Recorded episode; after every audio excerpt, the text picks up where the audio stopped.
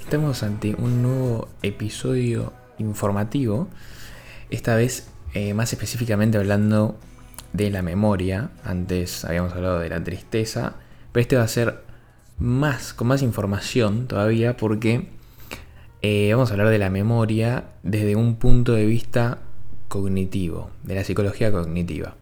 Entonces, para ir introduciendo y que se entienda bien todo lo que vamos eh, a hablar y cómo lo vamos a abordar, vamos a empezar a definir qué es la psicología cognitiva. Entonces, vamos a decir que es el área de la psicología que estudia específicamente y analiza los procesos mentales de un sujeto activo, ¿no? Obviamente, que es capaz de interpretar, elaborar, transformar, almacenar y reproducir información. La información que le llega desde afuera, desde el ambiente. Entonces vamos a abordar la memoria a partir de esto, como entendiendo al sujeto como alguien que puede interpretar esa información, procesarla dentro de él para después largarla para afuera, para hacer la respuesta, digamos. Entonces, el modelo básico de la psicología cognitiva es este. El input, que sería eh, cuando llega esa información, por ejemplo, eh, qué sé yo, tengo que tirar eh, un proyectil hacia determinado blanco, ¿no? Entonces sería el input, sería la distancia a la que está el objetivo, digamos, a donde yo tengo que tirar. Y tengo que calcular también eh, cuánto pesa lo que tengo en la mano. Eh, bueno, como dije, la distancia. Es como esa información que viene de afuera, que yo tengo que recibir para luego procesar. Porque después del input viene el procesamiento de la información. Entonces yo proceso la distancia a la que estoy para tirar el proyectil, cuánto pesa, todo eso lo proceso en mi cabeza y lo maquino. Por ejemplo, em, si yo quiero tirarlo y que llegue en el blanco justo, voy a, a partir de la información que yo tengo, voy a ver qué tan alto lo tengo, tengo que apuntar para que llegue, qué tanta fuerza tengo que hacer. es como un, el proceso que yo hago dentro mío. Luego de ese procesamiento viene el output.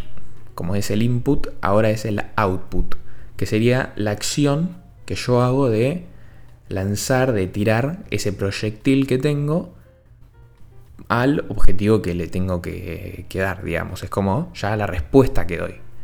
Primero recibí la información, la procesé y después emití la respuesta.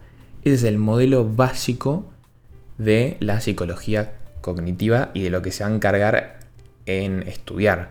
Más específicamente el proceso de la información, que es allí donde están todas las funciones cognitivas del ser humano. Ya metiéndonos un poco más en el tema de la memoria, vamos como a aparejar este proceso que dijimos del modelo básico, lo vamos a aparejar con la memoria, con el proceso de la memoria. Entonces, una función cognitiva muy importante que nosotros, que, que dije antes, ¿no? que las funciones cognitivas están en la parte, en el apartado del procesamiento de información. Bueno, vamos a aparejarlos con lo siguiente. Antes era input, procesamiento de información, output. Ahora va a ser, eh, hablando del proceso de la memoria en sí, codificar almacenar y evocar. Vamos a definir un poco eh, estos tres, eh, muy brevemente. Codificar sería como transformar la información que está fuera, esa que dije antes del proyectil, del ejemplo que di del proyectil, bueno, esa información que está afuera la transformo en una información interior.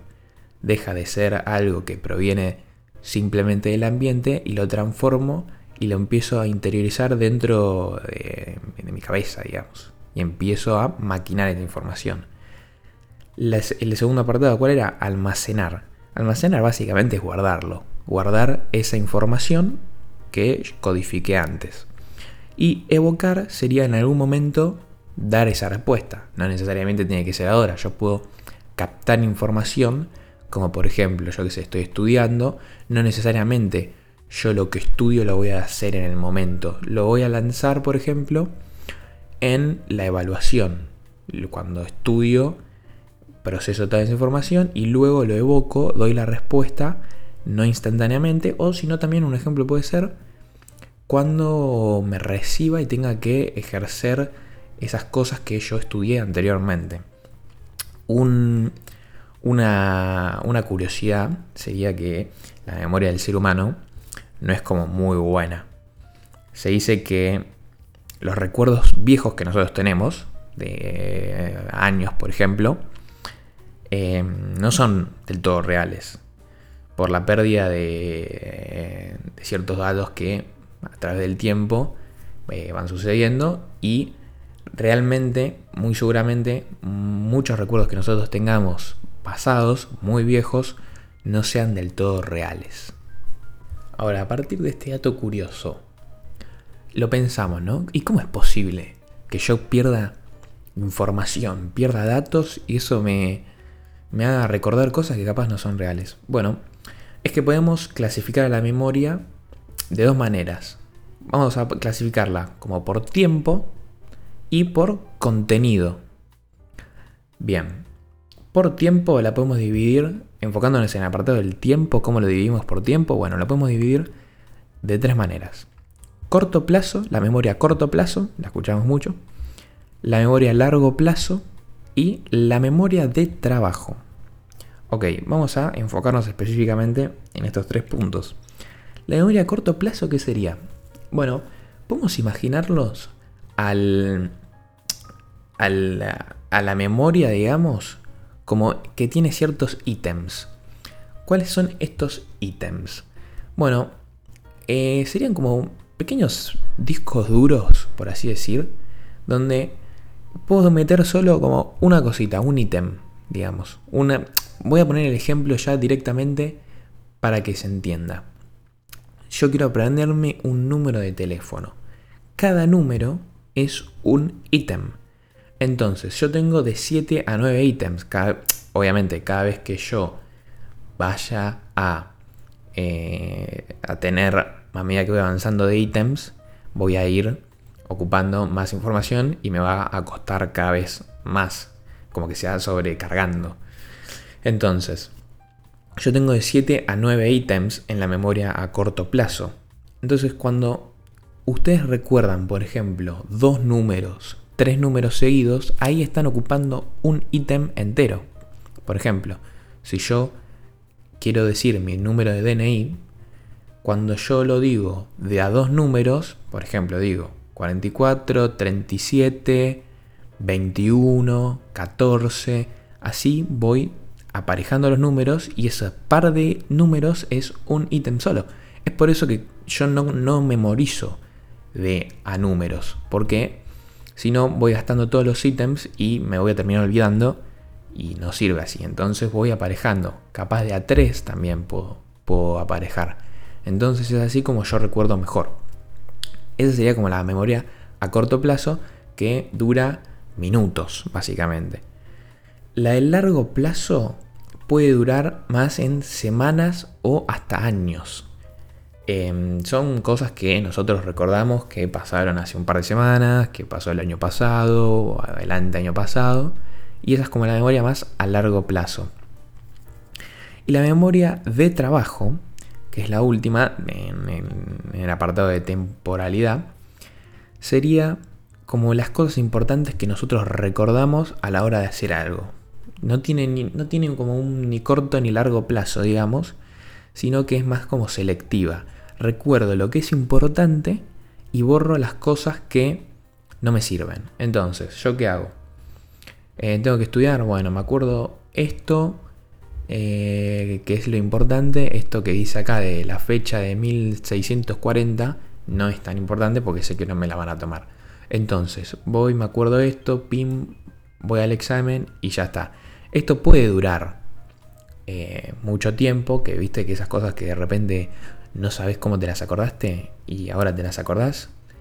Eh, fechas raras, capaz, alguna cosa que no sabes si te la estudiaste bien, pero te terminas acordando a lo largo del tiempo. Bueno, eso puede pasar. Y también la podemos evocar a, corto plazo, que sería eh, el examen, por ejemplo, de la semana que viene. Bien, terminado el apartado de temporalidad, vamos a la parte de contenido.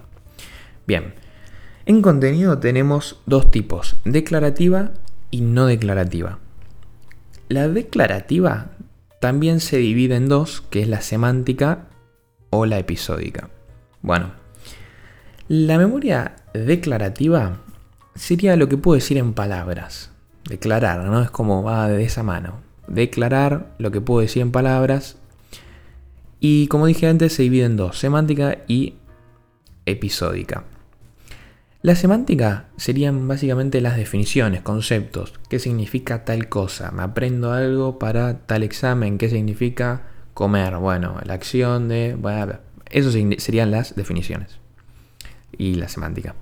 La episódica sería algo más relacionado con la experiencia. ¿Qué me pasó tal día que me fui a comprar un pancho y se largó a llover? Bueno, lo puedo contar. Mirá, me pasó tal esto, me encontré un puesto. Bueno, eso sería la eh, la memoria declarativa episódica, que es más relacionado con la experiencia. Esto lo puedo decir con mis palabras, lo puedo explicar. Ahora, lo que yo no puedo explicar sería la no declarativa. La no declarativa no la puedo contar en palabras, se me hace difícil explicarla. ¿Por qué? Bueno, tenemos em, varios eh, ítems acá y vamos a ir uno por uno. Primero el priming, que sería eso que la mente trae a la cabeza, al cerebro cuando vamos hablando, que voy contando algo y me voy recordando cosas, que voy diciendo, eh, por ejemplo, puedo ir contando algo que me pasó y de repente se me viene otra, otra idea y también como que me va alimentando el relato, esas ideas que se me vienen a la cabeza, que hacen que yo recuerde justamente lo que estoy contando, y recuerde más cosas y así le pueda agregar al relato, bueno, eso sería el priming, digamos.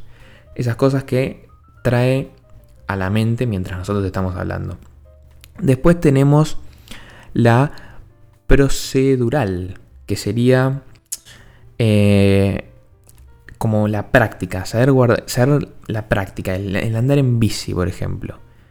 Eso es como, no lo podemos decir bien, vos tenés que eh, haces esto y ya sabes andar en bici. Es como que nosotros vamos dando instrucciones a partir de lo que nosotros sabemos, pero como que no podemos decir es esto y listo, como una definición. Esto es andar en bici. ¿Se entiende? Si nosotros lo queremos explicar, es como, como intransferible, de alguna manera.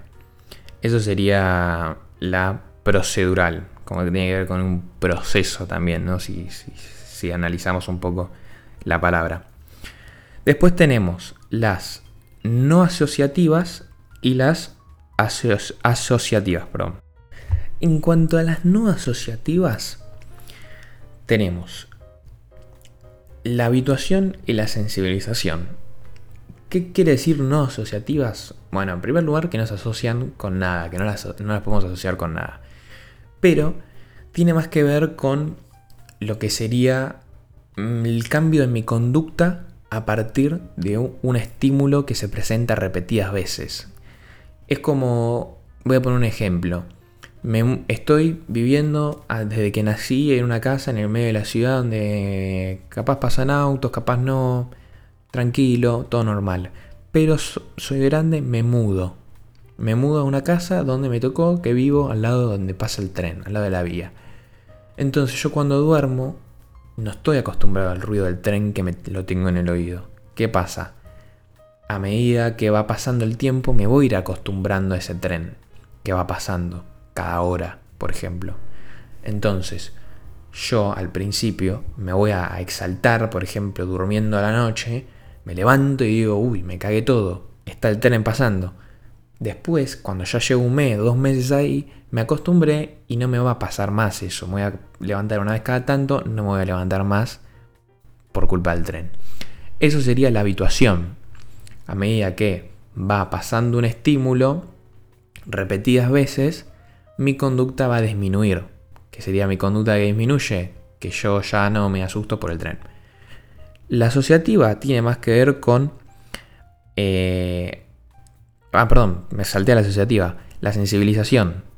Todavía sigo en la no asociativa. Dije habituación, que es esta del tren, y la sensibilización, que es todo lo contrario. Básicamente, a medida que va repitiéndose una conducta, voy aumentando, perdón, repitiéndose un estímulo, voy aumentando mi, mi conducta en vez de disminuirla.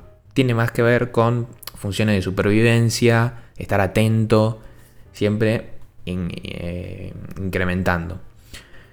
Ahora sí, la asociativa, la memoria no declarativa asociativa, tiene que ver con asociar un recuerdo con otra cosa, básicamente. Mientras recuerdo que eh, me comí el pancho y estaba lloviendo, me acuerdo también ese día que salí con un amigo y nos agarró la tormenta mientras habíamos salido a correr, por ejemplo. Es asociar el recuerdo con otra cosa, no necesariamente un recuerdo, sino con cualquier otra cosa. Bien, como ya hablamos de la memoria y sabemos más o menos cómo se podría clasificar, también deberíamos clasificar como la, entre comillas, podríamos decir, falta de memoria, que sería como eso que no podemos recordar o un error que hay en el almacenamiento, digamos, de alguna manera, que serían las amnesias. La amnesia sería eso, básicamente, eh, no poder recordar algunas cosas, todas. Bueno, ¿cómo es eso? Ahora lo voy a explicar. Tenemos como dos grandes grupos. La amnesia anterógrada retro y retrógrada. Y después tenemos la específica y la inespecífica. Estos son dos grandes grupos. Por una parte está la anterógrada y la retrógrada. Ese es un grupo. Y la específica y la inespecífica es otro grupo. Bien, la hablando más ahora del primer grupo, anterógrada y retrógrada. La anterógrada es básicamente cuando yo no puedo recordar algo después del trastorno. Por ejemplo, si yo tengo un accidente eh, de moto, de auto, yo no me acuerdo lo que pasó. Todo lo que sea antes, sí me acuerdo. Lo que pasó después, no. Es cuando eh, en las series no se suele ver o en las películas no se suele ver. Normalmente se tiene la otra, que es la retrógrada, que se olvidan de todo, que no saben quiénes son, que no saben quién es su familiar, su novia, su hijo, no saben dónde trabaja, no sabe nada. Pero esta es la, como la contraria, digamos. Yo me acuerdo de todo, yo sé quién soy, sé quién es mi familia, todo, pero no me acuerdo lo que pasó después del accidente. Eh, que mm, eso que preguntan, che, ¿qué te pasó? No sé qué, y no, saben, eh, no saben nada. Esa es la anterógrada y la retrógrada es cuando yo no me acuerdo nada antes del trastorno, que es lo que dije antes, que suele aparecer en las películas, ahí en el hospital, en la cama, que no se acuerdan de nada, no saben quiénes son, no saben nada. Después tenemos la específica y la inespecífica en el otro grupo. ¿Por qué son dos grupos distintos? Bueno, porque eh, puedes tener amnesia o anterógrada o retrógrada. Pero cuando que vos tengas esas dos, es, sí o sí tenés que tener una, no puedes tener la otra. Ahora, vos podés tener, por ejemplo, una amnesia retrógrada específica, que quiere decir que no me acuerdo de eh, nada, pero de algo en particular. Por ejemplo, la amnesia específica de... Em, tengo amnesia específica sobre el trabajo. No me acuerdo dónde trabajo, eh, con quién trabajo, eh, de qué trabajo, no me acuerdo de nada de eso. Pero sí me acuerdo, qué sé yo, mi familia, mis amigos, o sea, es como algo en específico. Esa es la amnesia específica. Y la amnesia inespecífica es cuando no me acuerdo de casi nada en general. Es tipo, si, si, se dan cuenta por la palabra, es como literal, es inespecífico. No me acuerdo de nada. Punto. Entonces, esos son las, como los tipos de amnesia que se pueden identificar. Ahora tenemos como eh, una, si se quiere, como una manera de... Es como una lesión que podemos tener donde se recibe la información que viene en el exterior y se consolida lo que es la memoria en sí. Nosotros podemos tener una lesión en el hipocampo, que es este, ¿no? El que se encarga de. El hipocampo es el que se encarga de recibir la información y el que consolida la memoria.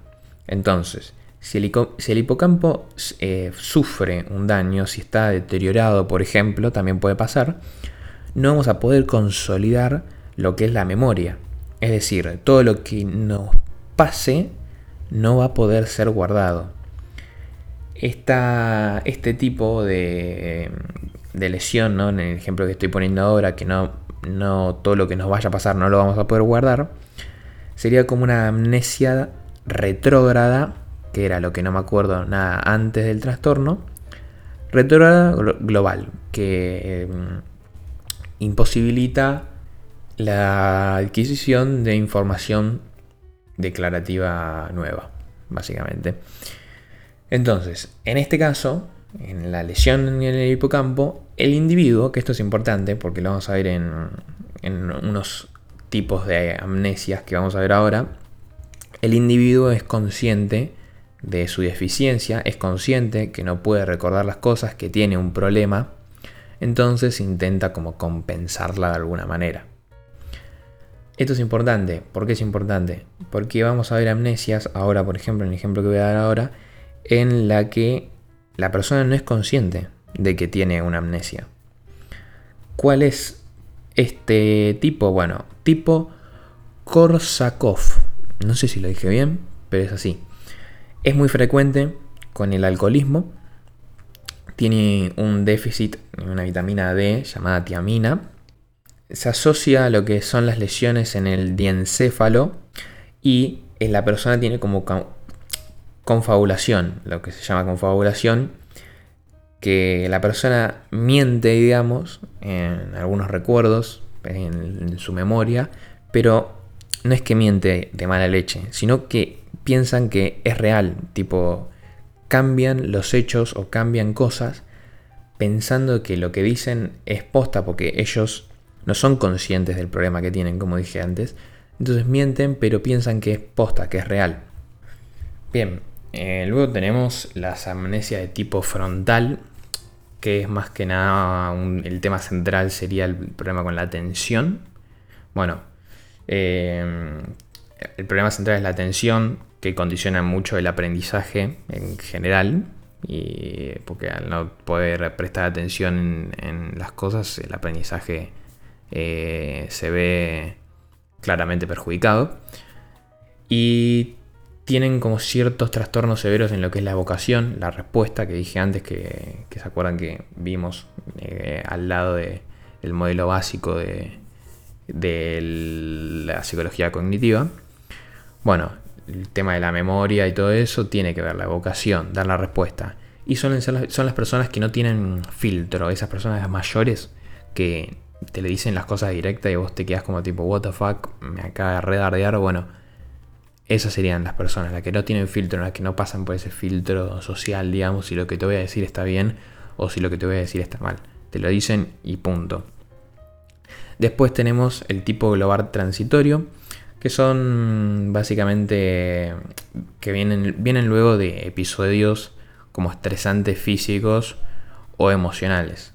Entonces, la persona está ansiosa por lo que pasó y como que todo el tiempo te, hace preguntas para decirte, para saber en qué contexto está. Tipo, no sabe y se necesita orientarse, entonces todo el tiempo está ansioso con miles de preguntas y bueno, capaz te pregunta 15 veces algo, pero es por, por esa, eh, ese, como esa pérdida que tiene en donde está. Después suele ceder tras unas horas y, nada, termina eh, quedando esa laguna amnésica del, del episodio. Luego tenemos lo que sería la amnesia asociada a la demencia. La demencia, para dar una definición breve, sería el deterioro de alguna función cognitiva. Entonces, las demencias básicamente son padecimientos que involucran lo que es un deterioro cognitivo más, grande, eh, mayor, a lo que es lo esperable por la edad. Se da como manera más acelerada a lo que normalmente se espera que se tenga por, un, por ser mayor, digamos. Este sería la amnesia asociada a la demencia. Y por último tenemos la demencia tipo Alzheimer, que capaz es la que más le suene, porque seguramente es la más conocida.